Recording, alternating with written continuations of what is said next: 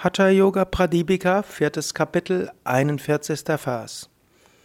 Mit ständig ruhigem Geist und halbgeschlossenen Augen fixiere ohne zu blinzeln die Nasenspitze und halte so den Fluss des Pranas in Ida und Pingala an. Der Yogi, der richtig übt, sieht das Licht, das überall ist. Er erkennt den Ursprung, nämlich das voll leuchtende, großartige Tattva, die Essenz von allem.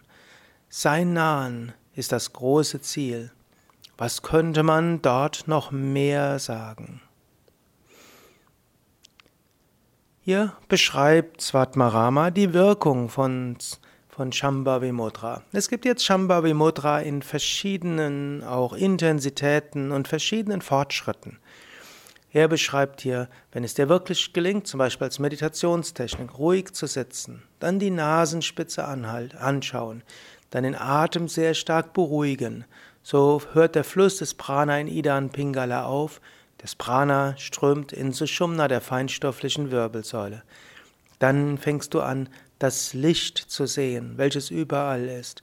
Du erkennst das, was, was das Ursprüngliche ist.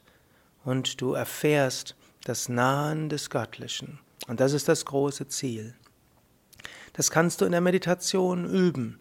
Du kannst es üben, indem du auf den, die Nasenspitze schaust. Es geht auch, indem du auf den Punkt zwischen den Augenbrauen schaust. Auch das ist eine Form von Shambhavi Mudra. In diesen Phasen ist aber besonders charakteristisch, dabei Gott im Herzen zu spüren.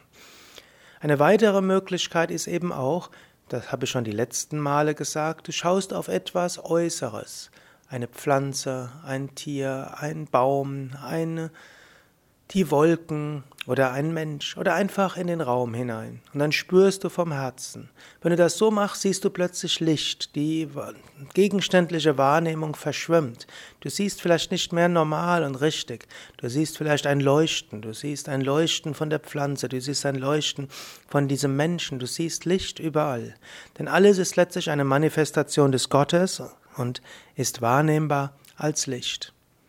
Ja, probiere das aus. Eventuell probiere es in der Meditation aus, indem du, das kannst du auch mit einem Mantra kombinieren oder mit einer normalen Technik, indem du ruhig sitzt, zur Nasenspitze schaust, zum Punkt zwischen Augenbrauen schaust oder auch in, mit offenen Augen gerade hinschaust, wie es ja auch im Zen oft gemacht wird, und dann spüre ins Herz und nimm das, was du wahrnimmst, als Offenbarung Gottes.